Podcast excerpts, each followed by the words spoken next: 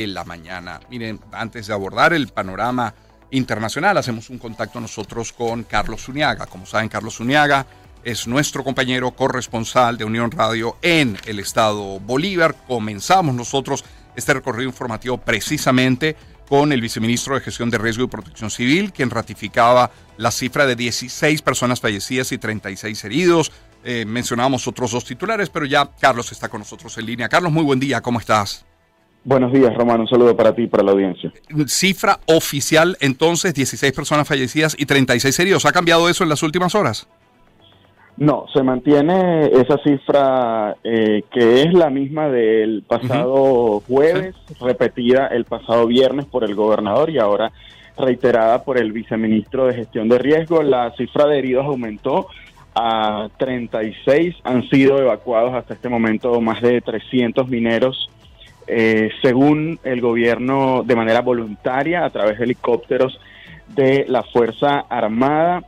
Eh, entre los fallecidos hay personas de La Paragua, hay un joven del estado Sucre, hay otro joven del estado Zulia, hay también eh, mm, personas de Ciudad Bolívar, Puerto Ordaz y San Félix. En testimonios que nosotros recogimos en La Paragua de gente que se bajó, por cierto, de ese mismo helicóptero de la Guardia Nacional, de la Fuerza Armada, hablamos con una enfermera y ella nos decía que si bien es cierto, hay 16 eh, fallecidos que llegaron a la Paragua, que, fueron, que los cuerpos fueron recibidos por la comisión del 6CPC, ella contabilizó otros tres eh, fallecidos de la comunidad indígena que no fueron trasladados a la Paragua.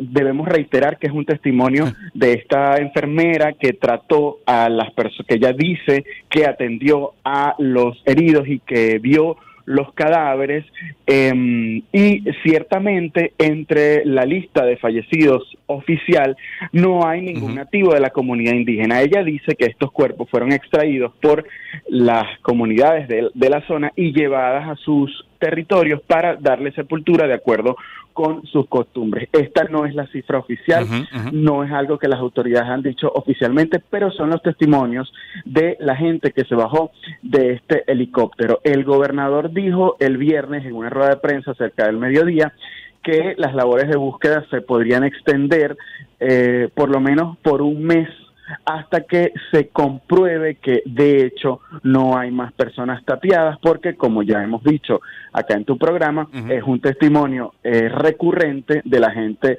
de la Paragua. Ellos no saben exactamente eh, decir un número específico, aunque la verdad algunas personas sí lo dicen, pero como son tan distintos los números que ellos dicen, es muy difícil siquiera tener alguna aproximación. Así que el único hecho hasta este momento es que las autoridades continúan las labores de búsqueda y que durante las últimas 48 eh, horas no se ha encontrado ningún cuerpo. No hay un hallazgo que eh, permita que esta cifra aumente. Ya, entonces cifra oficial reiteramos, 16 personas fallecidas, 36 personas heridas. Está el testimonio de esta enfermera que habría visto otros tres cuerpos. De nuevo, insistimos en lo que tú bien dices, no es una cifra oficial, pero se manejan otras, sin entrar en detalles de números, Carlos, pero se manejan algunas otras cifras, quizás productos de a lo mejor el trabajo de la presión de los familiares, de otros mineros, el propio trabajo de la prensa. ¿Se habla de otras cifras?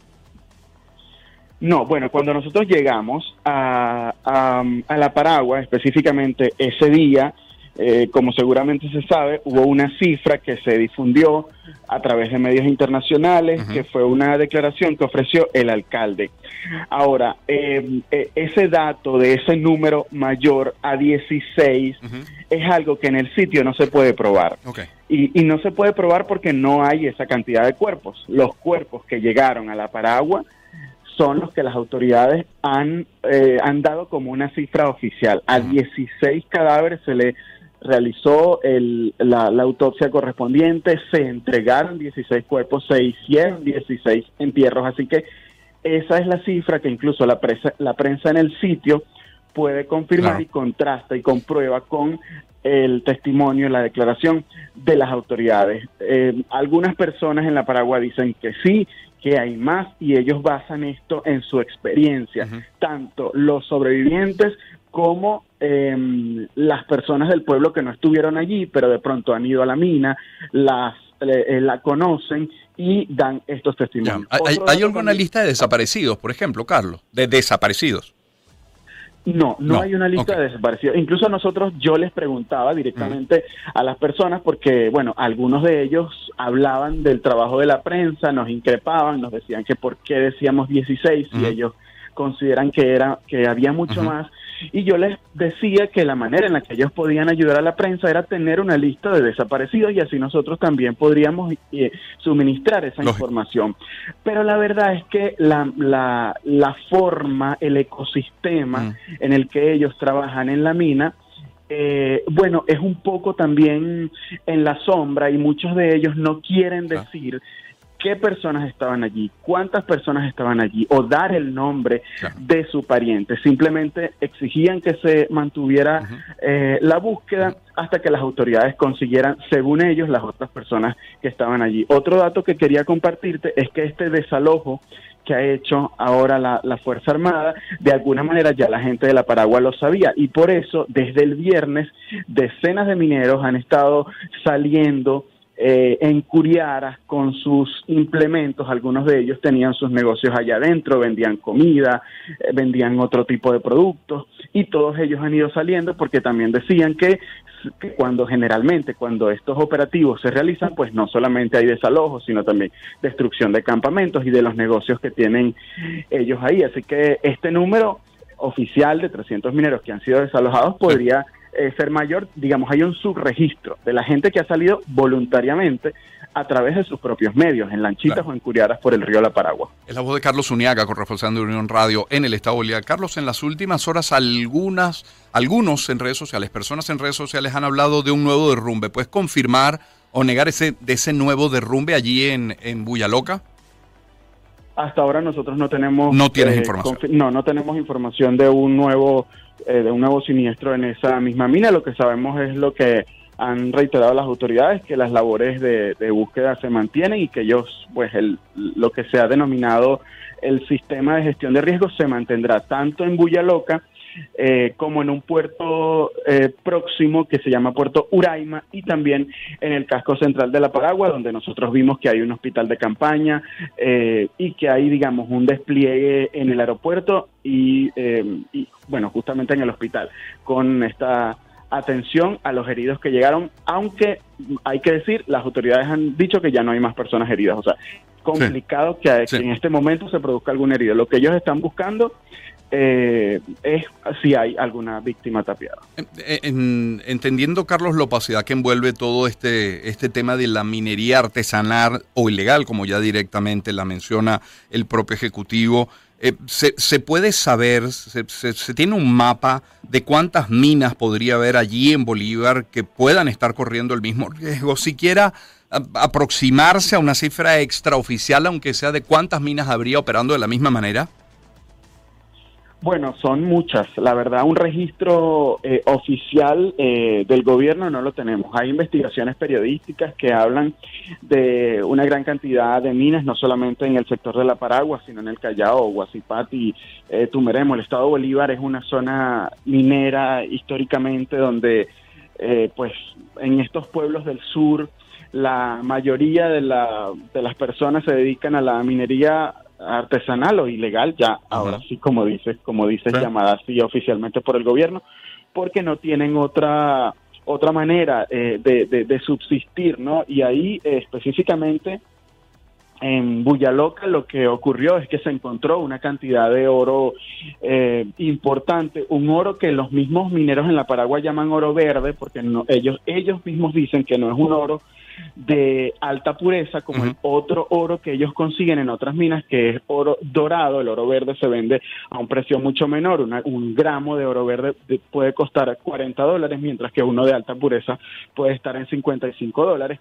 Sin embargo, la cantidad que había en Bulla Loca les llamaba la atención porque aunque era de, menor eh, tenor. Claro, por volumen era negocio, claro. Esa, era un negocio rentable y por eso todos acudieron allí en masa. Mm. Por ese mismo descontrol, esa algarabía y esa, y esa eh, vamos a decir, sí, eh, por eso el nombre, Bulla Loca, porque era realmente una situación de descontrol.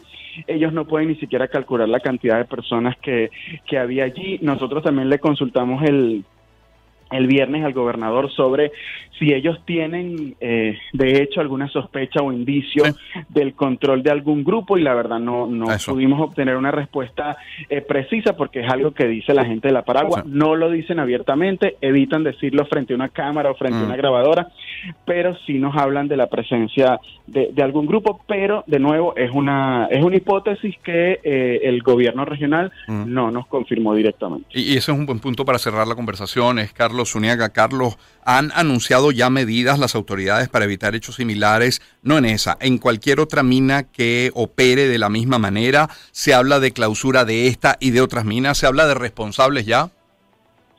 Nosotros le preguntamos justamente eh, al gobernador si estaban evaluando alguna clausura de la mina o, mayor control, presencia de la Fuerza Armada o, algún tipo de, medida, ¿no?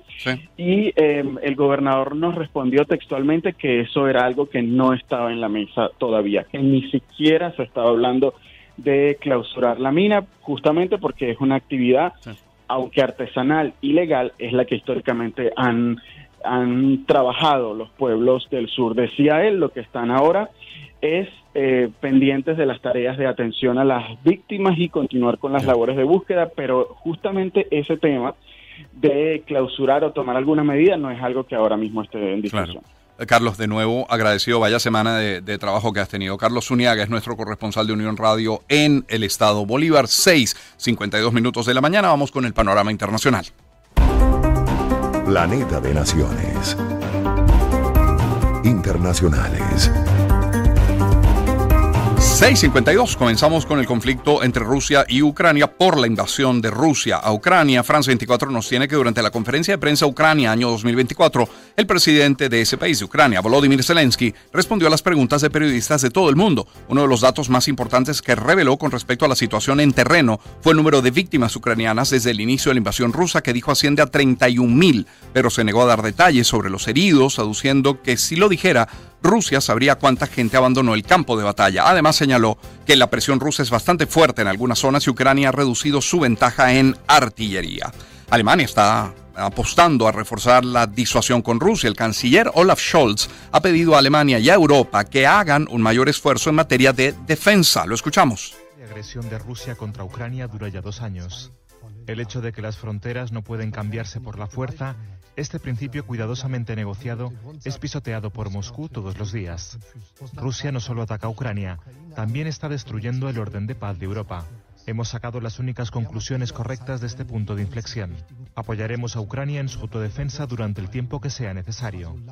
Y nosotros, Alemania y Europa, estamos haciendo más y debemos hacer aún más para que podamos defendernos eficazmente y la ministra de Exteriores de Alemania, Annalena Baerbock, debió interrumpir este domingo una visita a una planta de agua en la ciudad ucraniana de Mykolaiv, en el sur del país, y a pocos kilómetros del frente de batalla, luego de que un dron ruso de reconocimiento fuera detectado siguiendo a la delegación alemana. Baerbock y su equipo fueron llevados a vehículos blindados para salir del lugar. De acuerdo con fuentes en el sitio, la presencia de esos drones suele anteceder un ataque aéreo. Inicialmente, el aparato controlado por los invasores siguió al convoy donde se encontraba la ministra alemana, pero luego retornó a territorio ucraniano ocupado. En esos casos, lo más seguro es permanecer en movimiento, se informó al entorno de la ministra, por lo que se optó por salir del lugar a gran velocidad. Y el ministro de Defensa de Ucrania, Rusten Umerov, indicó este domingo que su país recibió a tiempo solo la mitad de las armas occidentales prometidas. La declaración se conoce en un momento en que su país sufre una escasez de munición para hacer frente a la invasión rusa. Kiev ha reclamado anteriormente por unas demoras que tienen efectos reales en el campo de batalla, es información de Deutsche Welle. Y hay una más en ese mismo portal. El Papa Francisco pide por la paz en Ucrania. El Papa suplicó que se encuentre un poco de humanidad para crear las condiciones para buscar una paz en Ucrania. Afirmó que esta guerra no solo está devastando Europa, sino que ha desatado una ola global de miedo y de odio a otras latitudes. El primer ministro de Israel, Benjamín Netanyahu, dijo que la victoria está al alcance de la mano y no puede haber victoria sin eliminar a Hamas. Esto durante una entrevista concedida este domingo al programa Face the Nation de la cadena CBS. También en Deutsche Welle leemos que el Gabinete de Guerra de Israel aprobó la noche del sábado el envío de negociadores a Qatar para continuar las conversaciones dirigidas a una tregua en su guerra contra Hamas y el retorno de los rehenes en Gaza. Por otra parte, Irán condena los ataques de Estados Unidos y Reino Unido contra sus aliados hutíes. El sábado fueron bombardeados 18 objetivos hutíes en Yemen. Los rebeldes chiíes anunciaron nuevos ataques con misiles y drones contra un petrolero y efectivos navales estadounidenses en el Mar Rojo. Y también es información, también es noticia que reabre, la Torre Eiffel, la tiene Deutsche Welle. La sociedad concesionaria del emblemático Monumento de París y los sindicatos de trabajadores alcanzaron un acuerdo. Unas 100.000 personas se quedaron sin poder subir esta atracción turística durante la huelga que duró una semana. Y el presidente del Ejecutivo de España, Pedro Sánchez, ha asegurado que la lucha contra la corrupción ha de ser implacable y lo ha dicho en medio del caso de las comisiones ilegales por la compra de mascarillas por parte de Coldo García, asesor del entonces ministro José Luis Ábalos. Un gobierno que nació además de la necesidad de acabar con la corrupción de la anterior administración del gobierno del Partido Popular y que ha hecho además de su ejemplaridad y de la ejemplaridad su bandera. Una ejemplaridad absoluta, total, que no entiende de colores y quiero además reafirmarme en que esa lucha contra la corrupción ha de ser implacable, venga de donde venga y caiga quien caiga. Vamos a Estados Unidos. Donald Trump arrasa en las primarias republicanas de Carolina del Sur, de Carolina del Sur, quise decirlo, tiene France 24. En Deutsche Welle leemos que la candidata republicana Nikki Haley, derrotada en esas primarias de Carolina del Sur, eh, donde fue gobernadora, por ciento, durante, durante, seis años, aseguró este domingo que seguirá en carrera por las presidenciales del partido contra Donald Trump, pese a que el expresidente le ganó por más de 20 puntos en el estado donde ella se supone era más fuerte. Me quedo en Deutsche Welle, pero mueve México. El presidente de ese país, Andrés Manuel López Obrador, calificó este sábado de muy vergonzosa la filtración en redes sociales del número de teléfono de su hijo mayor, José Ramón López Beltrán.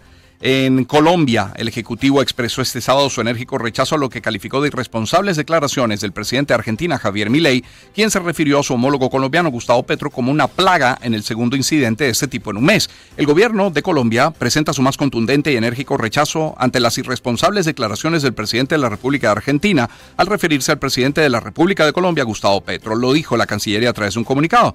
Ahora, el presidente de Argentina, Javier Milei, advirtió este domingo que cortar el suministro de hidrocarburos tal como amenaza con hacerlo el gobierno de la sureña provincia argentina de Chubut implicaría volver o violar el derecho de la propiedad. Una más, la tiene F. Paraguay registró hasta febrero 2024 cinco causas por femicidio, de acuerdo con los datos del Observatorio del Ministerio Público del país publicados el sábado mientras se celebró el Día de la Mujer en Paraguay. 6.57 minutos de la mañana. Cierro con la pauta publicitaria que teníamos prevista para esta hora, hablándoles de Renata.